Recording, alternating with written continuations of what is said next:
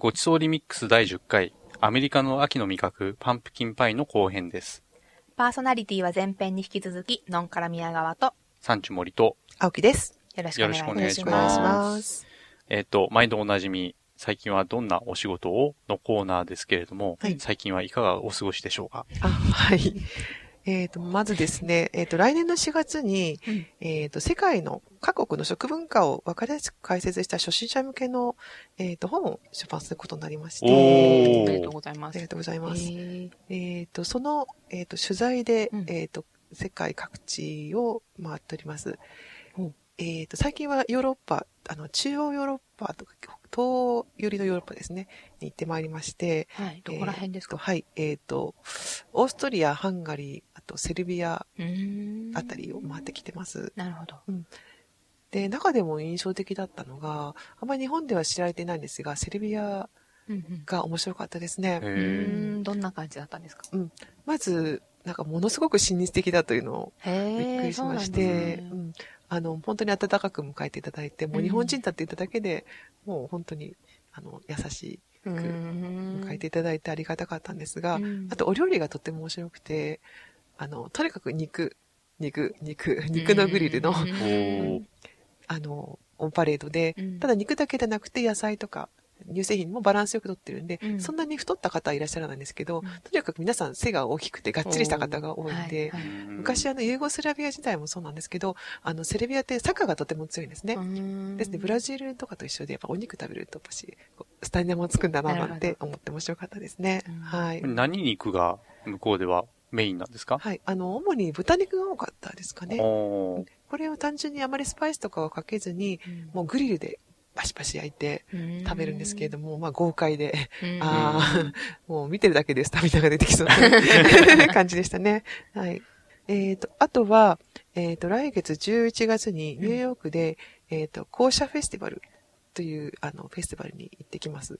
えっ、と、日本の食材をうん PR するのが目的ですうん。はい。校舎ってわかんないんですけど。うん 校舎というのは、うんえっ、と、ユダヤ教の、でいう、あの、食べてもいい食材と認められたものなんですけれども、えっ、と、ハラールフードってご存知ですか、はいはい。イスラム教で食べていい。それのユダヤ教版と思っていただければいいと思います。えっ、と、これあの、ユダヤ教の校舎の場合は、アメリカでは、ただユダヤ教徒が食べてるだけではなくて、うんあの、なんていうんですかね、あの、安全の食べ物ってお墨付きでもあって、うん。普通のユダヤ教徒でない方々のアメリカ人も食べてるんですね。うん。で、それが、あの、あの、マークが認証マークがつくと、売れ行きも、あの、ぐんと違ってきてな、るほど。うん特に日本の食材売るいいチャンス。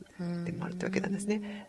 例えば、あの、獺祭ってお酒ご存知ですか？はい。日本酒の。日本酒。山口県のお酒ですかね。そうですね。今、あの、なかなか手に入らなくて残念。あの、大変だって言われてるお酒なんですけれども、これもともと、その、海外で爆発的に入れた理由っていうのは、公社認定を取ったからおお。と言われていて、そうなんです。それ発信の日本で有名なんですかそうですね。うんですね、獺祭に続けたばかりに、ちょっとここで。校舎の認定を受けていくというのがちょっと今ブームになってましてう、んまあそれで海苔ですとかお茶ですとかお米って日本の食材をこう PR していきたいうんとくるお仕事をする予定になってます。はい。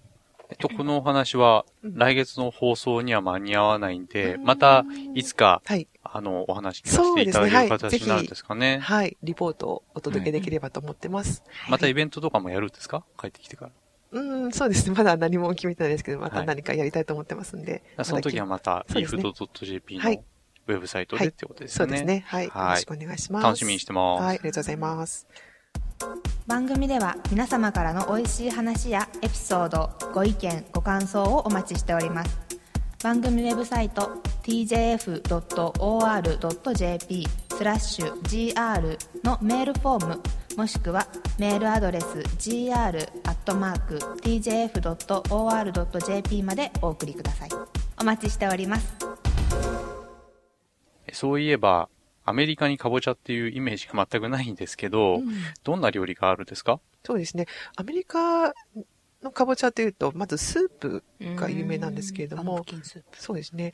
あとは、あの、マッシュにして形に残らないものを使うので、まあ、アメリカでかぼちゃってあまり印象にないのかもしれないですね。うん。で、例えばバターナットスクワッシュっていう、あの、かぼちゃがあるんですが、ご存知ですか？色の薄めの？うん、最近日本でも、えっ、と、入ってきてる、この肌色っぽいのんをして、うんこう、ひょうたんみたいな形をした、うんうん面白い形をした、見たことあります。はい、うん。そうですね。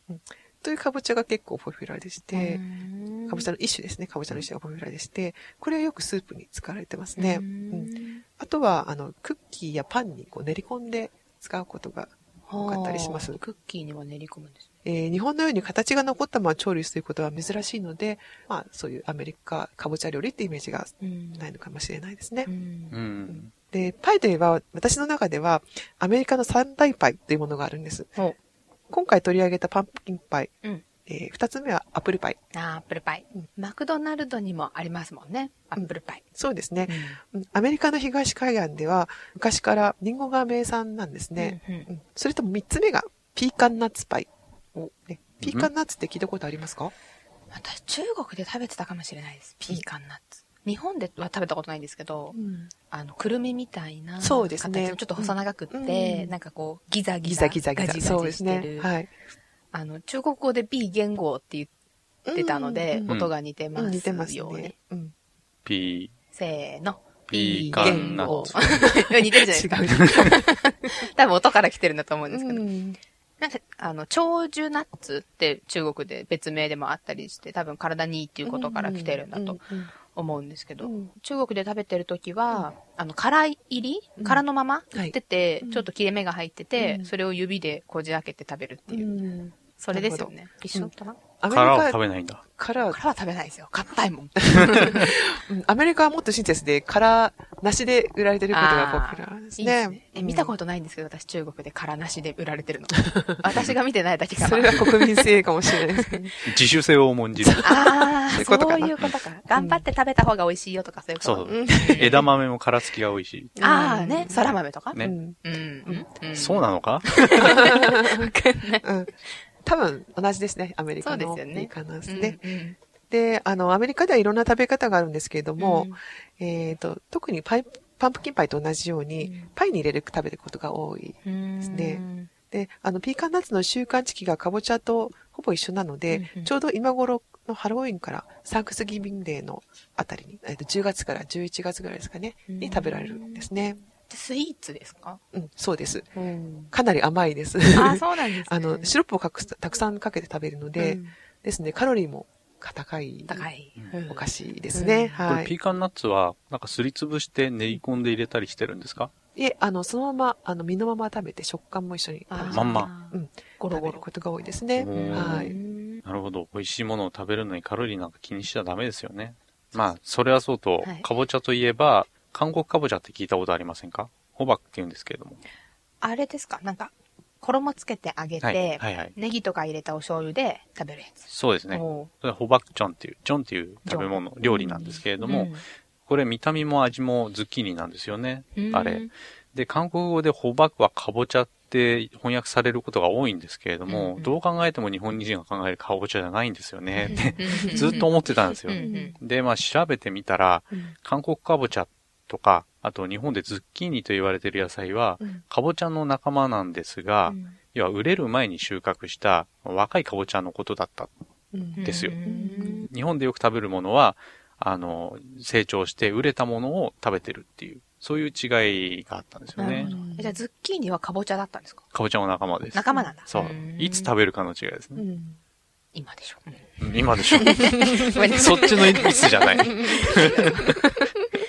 で、日本でもか韓国かぼちゃの種っていうのが売ってるんですけれども、うん。種を売ってる種苗メーカーさんの商品名を見ていたらですね、うんうんえーカボッキーとか、リッチーナとか、あと、まっちゃんっていう商品名で売られてました。へで、まっちゃんの、その、韓国語で味っていう意味の、マッと、最高っていう意味の、ちゃんを組み合わせた言葉なんじゃないかなと思ってます、ね。おーうんマッと、ちゃんで、味最高ちゃん、味最高の、まっちゃんという商品だろうということがうん僕の持論です。うんわかんないですよ。まっちゃんっていう人が作ったのかもしれない。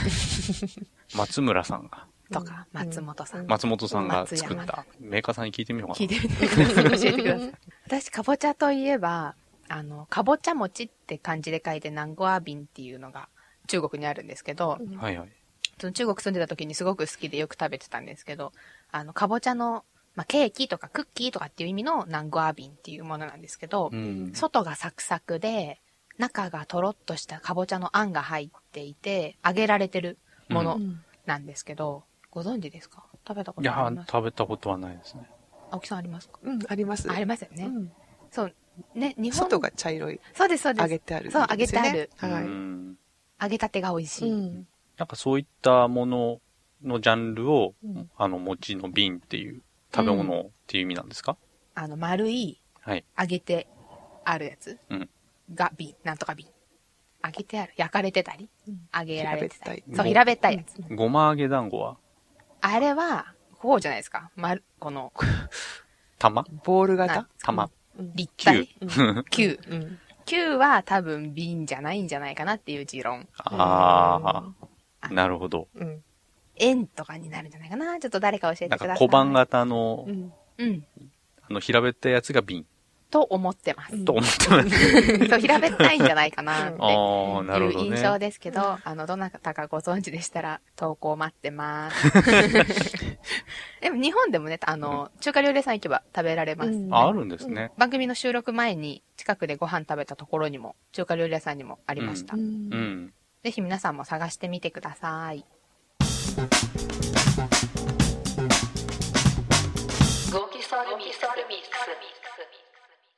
今回も愚直に挑戦します。サンチュ森の作ってみてよレポートです。はい。このコーナーは、青木さんのレシピを実際に作った感想をお届けするコーナーです。いや、初めてのお菓子作りですよ。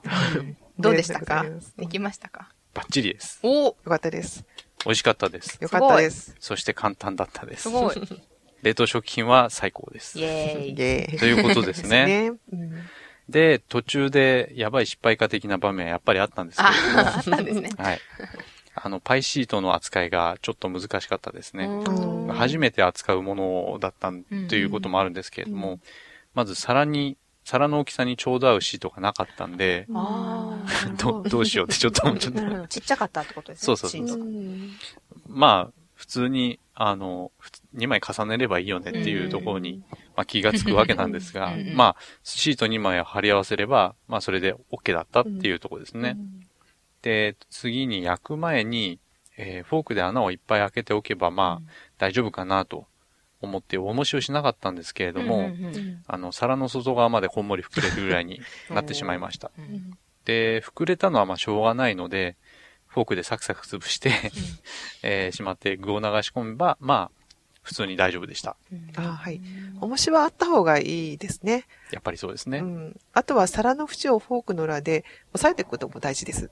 なるほど。あの、しましま模様をこう、入れるっていうことですよね。そうですね。あの、皿の縁をしっかり押さえておかないと剥がれてしまいますんでね。うんこれはちゃんとやってくださいね。パイ皿を持ってないっていう人はどうしたらいいんでしょうはい。えー深みがあって熱で溶けたり割れたりしない容器を探してみてください。うんえー100円ショップのアルミ皿とかでも大丈夫ですね。うんうんあの、型を取れれば何でも構いませんので、えー小さい型でたくさん作っても大丈夫です。うん。なんか可愛いのがたくさんできそうですねそうで。すね。えー作ってみたよという方は番組宛てにメールください。料理の詳しいレシピについて知りたい方は番組ウェブサイトをご覧ください tjf.or.jp スラッシュ gr もしくはごちそうリミックスで検索してくださいえーそれではエンディングのコーナーです。はい。今回は告知は、はい。えー11月の15、16日に、校舎フェストというフェスティバルに、えーと参加してきます。こちら日本の、えーと食材を売るいいチャンスなんで、ぜひいらしてください。私は多分海苔を売ってると思います。これあの、はいえー後編の初めの方で言っていた、はい。ユダヤ教で、はいえー食べても大丈夫だよっていうライセンスの食。べ物を、はい。あの、紹介しているフェスティバルっていうことなんですよね。そうですね。えっ、と、日本の食材を売る良いチャンスですんで、ぜひ皆さんいらしてください。ただ場所はニューヨークです。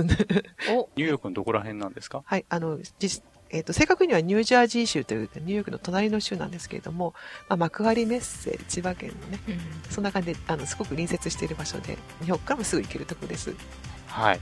あのー我を、我こそはということは。我こそはとちょっという方は、足を伸ばそうかななんてね。ちょっと足を伸ばして、飛行機で十何時間。10何時間ちょっとだけね。ちょっと近くに来たんで、寄ってみたいという方は、はい、ぜぜひぜひぜひ。ひ、はい、ご連絡お願いしますいらしてくださいでは、次回の、えー番組の紹介を青木さんお願いします。はい次回は、人参の故郷、アフガニスタンの炊き込みご飯、パラをご紹介します。はい。ということで、今日は産地森と、のんから宮川と、青木でお送りしました。それではまた次回までごきげんよう。さようなら。さようなさようなら。